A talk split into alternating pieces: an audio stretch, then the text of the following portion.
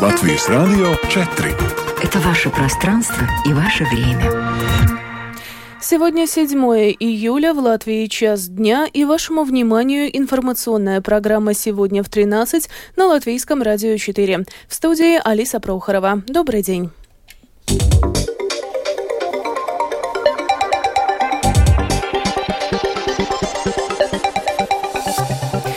Этом выпуске. Сегодня последний день Эгилса Левица на посту президента. В должность завтра вступает нынешний глава МИДа Эдгар Ринкевич.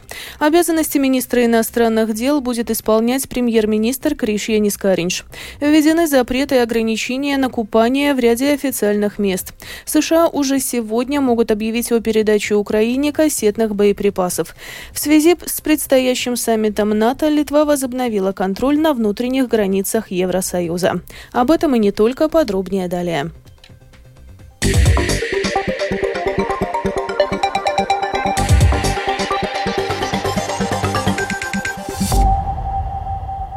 Сегодня последний день Эгилса Левица на посту главы государства. В своей заключительной речи он поблагодарил латвийский народ за возможность служить в должности президента. Левиц также выразил благодарность своим единомышленникам, коллегам, тем, кто его поддерживал и критиковал. По словам Левица, он и впредь продолжит работать на благо Латвии, как ответственный гражданин своего государства и как свободный человек. Также уходящий президент указал, что выступает за Латвию как за национальное государство за латышскую Латвию, где пережиткам советской оккупации больше нет места, подчеркнул Левец. Между тем, уже завтра на внеочередной сессии Сейма торжественную присягу принесет новый глава государства Эдгар Ренкевич, который покинет, покинул должность министра иностранных дел. Премьер-министр Латвии Кришья Нискаринч сегодня принял отставку Ренкевича. Пока Сейм не утвердит нового министра, с завтрашнего дня его обязанности будет исполнять Кришья Нискаринч. По мнению бывшего премьера Латвии Валдиса Бирковса, будущему, будущему президенту Эдгару Ренкевичу придется решать довольно сложные задачи, и основных будет две. Есть два важных вопроса. Конечно, безопасность, а второе – это латвийский народ как политическая нация. У нас нет политической нации, эм, у нас нет единства народа. И на это, к сожалению, предыдущий президент мало внимания обращал. И это, э, мне кажется, есть вопрос безопасности в большой степени также. Есть внутренняя и внешняя безопасность. И они едины. И это два вопроса, которые будет лежать на плечах нового президента с очень серьезной тяжестью. На следующей неделе состоится саммит НАТО в Вильнюсе. И Украину на этой встрече в Альянс не пригласят. Об этом заявил новоизбранный президент Латвии Эдгар Ринкевич в интервью латвийскому радио. NATO dalību valstu starpā nav vienprātības. Tas bija skaidrs agrā pavasarī. У стран-участниц НАТО нет единого мнения. Это было ясно ранней весной. Дискутировали об этом с украинскими коллегами. Представители Украины сказали, ладно, мы понимаем, тут есть разного рода дискуссии, но что для нас очень важно, чтобы объемы амуниции, экипировки, вооружения для украинской армии были увеличены. Сейчас мы вместе со многими солидарными государствами делаем все возможное, чтобы решение на Вильнюсском саммите было максимально приближенным к идеальному сценарию для Украины. Не непосредственное приглашение присоединиться, но как минимум четкий и ясный план, что нужно сделать сделать, чтобы Украина присоединилась к Альянсу? План, kas būtu darāms, lai šī valsts, lai Ukraina pievienotos aliansai. За несколько дней до саммита НАТО в Вильнюсе Литва возобновила контроль на внутренних границах ЕС, где он об... в обычное время не осуществляется. Проверки проводятся с сегодняшнего дня и продолжатся до 8 утра 13 июля.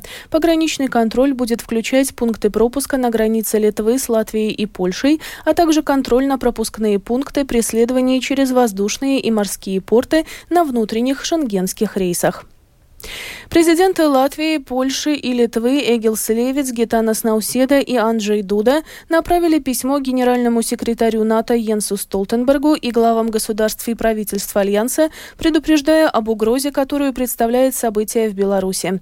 В письме лидеры трех стран, трех стран в том числе указали, что передислокация российской наемнической группировки «Вагнер» и ее лидера Евгения Пригожина в Беларусь создаст угрозу политической стабильности страны, а также потенциальную потерю контроля над конвенциональными и ядерными вооружениями.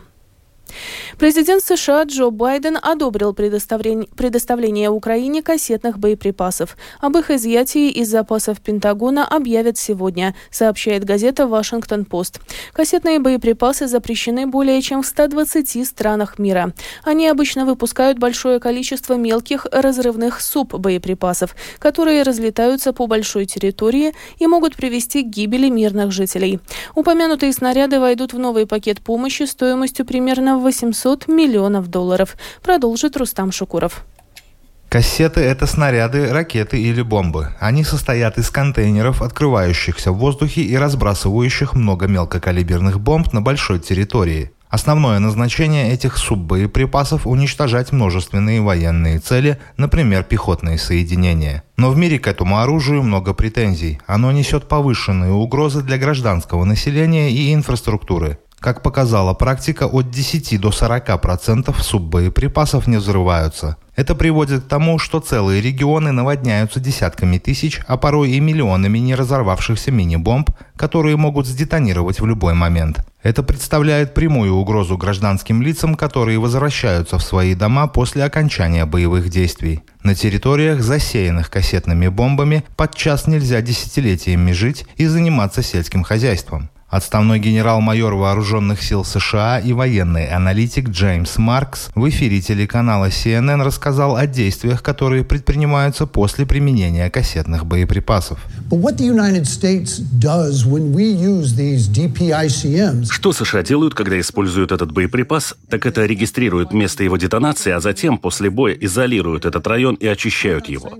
И я не могу сказать, что другие страны придерживаются такой же процедуры, поэтому более 120 стран сказали, сказали, нет, мы не должны использовать этот вид боеприпасов. И это из-за угрозы, которую они представляют для гражданского населения.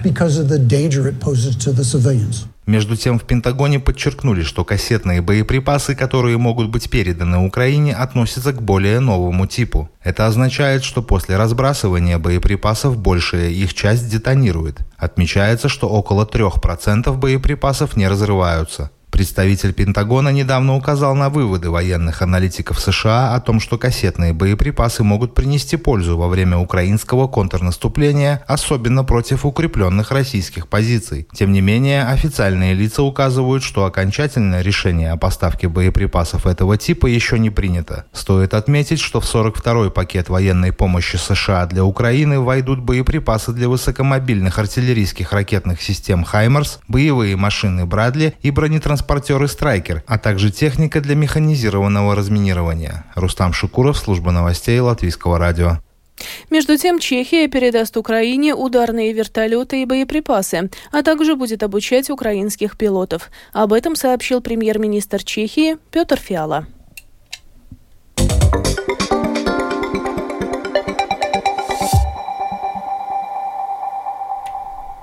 Продолжаем выпуск. Инспекция здравоохранения Латвии ввела запрет и ограничения на купание в ряде официальных мест, как на море, так и во внутренних водоемах. Такое решение было принято в связи с высоким уровнем микробиологического загрязнения. Подробнее о том, где не стоит купаться и почему, в сюжете Михаила Никулкина. Микробиологические показатели качества воды не соответствуют гигиеническим требованиям в ряде официальных мест для купания. В связи с этим инспекция здравоохранения ввела запрет на купание в Дублты, Ассере и Каугуре. При этом в Лелупе, Булдуре, Дзинтере, Майоре, Пумпуре и Меллуже купаться не рекомендуется. В инспекции пояснили, что качество воды могло испортиться из-за сильных дождей, которые прошли в дни перед взятием проб. Ливень мог смыть в воду загрязнения с прилегающих к водоемам территорий. Ведомство также призвало самоуправление разместить в местах, где были введены ограничения, знаки с предупреждениями о повышенном риске купания в загрязненной воде. Мы связались с инспекцией здравоохранения, чтобы выяснить, как долго может продлиться данный запрет и ограничения и что грозит тем людям, которые все же решат купаться в загрязненной воде. Вот что латвийскому радио 4 рассказала старший специалист по вопросам гигиены окружающей среды инспекции здравоохранения Дайна Судра Балаевчаны. Могут возникнуть различные проблемы проблемы со здоровьем, которые касаются также инфекции желудочно-кишечного тракта и воспаления слизистой. Если есть кожные повреждения, то инфекция может попасть в кожу. Может быть воспаление слизистой оболочки глаза, покраснение глаз, либо воспаление уха, когда после купания в загрязненной воде болят уши. Более серьезные проблемы касаются желудочно-кишечного тракта. Может быть инфекция, которая вызывает рвоту, боль в животе, температуру, головную боль. Сейчас сейчас берутся повторные образцы воды. Если результаты будут хорошими и загрязнения обнаружено не будет, ограничения будут сняты. Мы надеемся, что это может произойти в течение следующей недели. Помимо Юрмалы, запрет на купание ввели в Айнаже Лимбашского края и в озере Шуню в Даугавпилсе. Кроме того, купаться не рекомендуется в Салацгреве Лимбашского края. Михаил Никулкин, служба новостей Латвийского радио. Также латвийцам рекомендуют не купаться в изолюбленном месте Кулдыги у водопада Вентас-Румба. Как отметили в местном самоуправлении, на качество воды может эпизодически влиять попадание загрязнений с прилегающей территории. Поэтому в будущем канализационные системы, не подключенные к общей сети, и регистрация уличных туалетов будут контролироваться более пристально. Также на реке Вента, на которой расположен упомянутый водопад, на следующей неделе начнутся масштабные очистные работы. Даже если результаты следующего анализа окажутся положительными и купаться будет безопасно, самоуправление все равно будет искать источники загрязнения воды. Специалист по окружающей среде Кулдыкского района Даци Янсене продолжит. Mēs kontrolēsim tātad децентрализētās канализации системas, lai... Мы будем контролировать системы децентрализованной канализации, чтобы в Венту попадало меньше неочищенных стоков. Будем проводить проверки. Мы их уже проводим, чтобы эти места выявлять и предотвращать. У нас есть садовые участки, садики Румбы, а также жилые дома, не имеющие подключения к центральной канализационной сети, которые должны иметь децентрализованные канализационные отводящие колодцы. Все Кулдыгас Уденс есть в списке с заключенными договорами. Посмотрим и оценим. Канализācijas, tātad tām izvedamajām akām. Сегодня в рамках праздника песни и танца в Риге в Большой гильдии в 7 часов вечера состоится концерт, во время которого на сцену выйдут дирижеры более 60 латвийских духовых оркестров. Между тем на стадионе Дау Даугава пройдут два танцевальных спектакля «Вечный двигатель», а на Большой эстраде Мажапарка состоится репетиция хоров. На этой неделе в Дом престарелых в Яундублте приехали художники и волонтеры, участники проекта «От сердца к душе».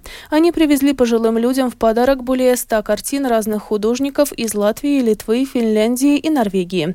На мероприятии побывала наш корреспондент Галина Грейдена.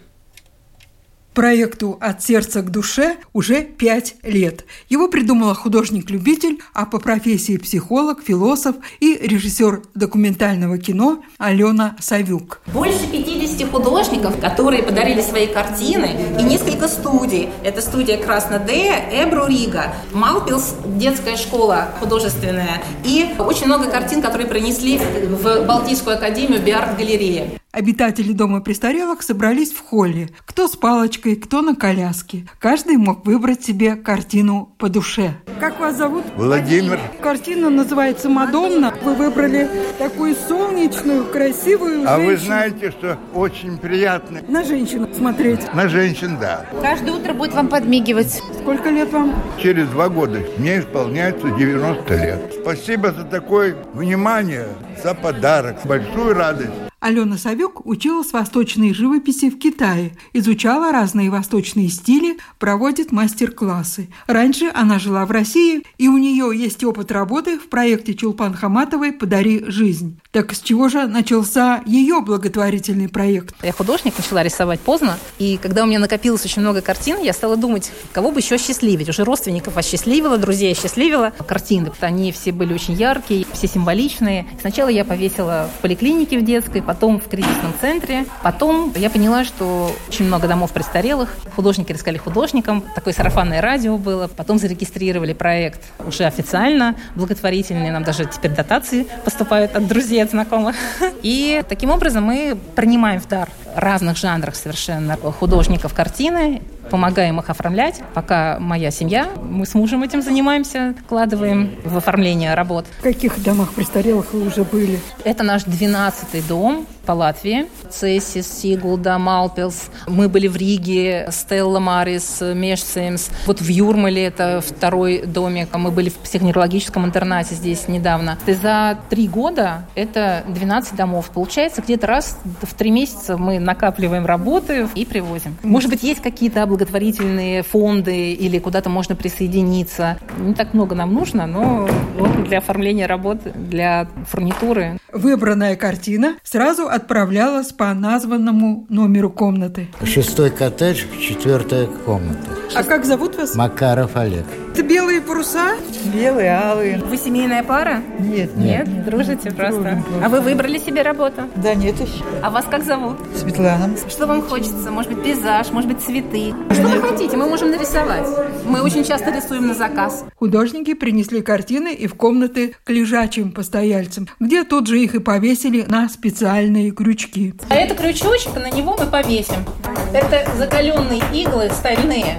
Они даже в бетон входят. Китайские крючки очень удобно. В любую стену совершенно они входят. главное, нет пыли, не надо дрели. Как вас зовут? Лучшие. Как вам эта идея дарить картины? Это вообще, вы не можете представить, что это такое. Это очень-очень хорошо.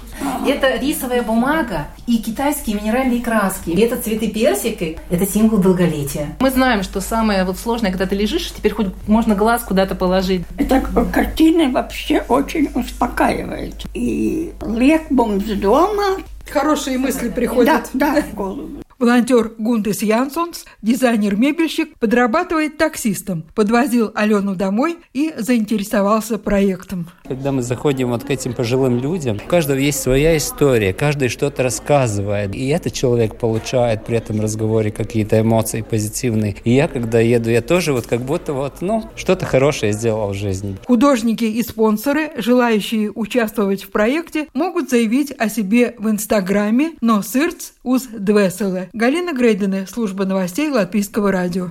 И в завершении выпуска о погоде. В ближайшие сутки в Латвии переменная облачность. Ночью и днем местами кратковременный дождь, также возможна гроза. Ветер западный до 6 метров в секунду, во время грозы порывистый. Температура воздуха. Ночью по стране от плюс 10 до 15, днем от 18 до 23 градусов. В Риге в ближайшие сутки переменная облачность, без существенных осадков. Ветер западный до 6 метров в секунду. Температура воздуха. Ночью в столице от плюс 13 до 15, днем около 20 градусов. Медицинский тип погоды второй, благоприятный. Это была программа «Сегодня в 13, 7 июля». Продюсер выпуска Дмитрий Шандро провела Алиса Прохорова в Латвии 13 часов и 17 минут.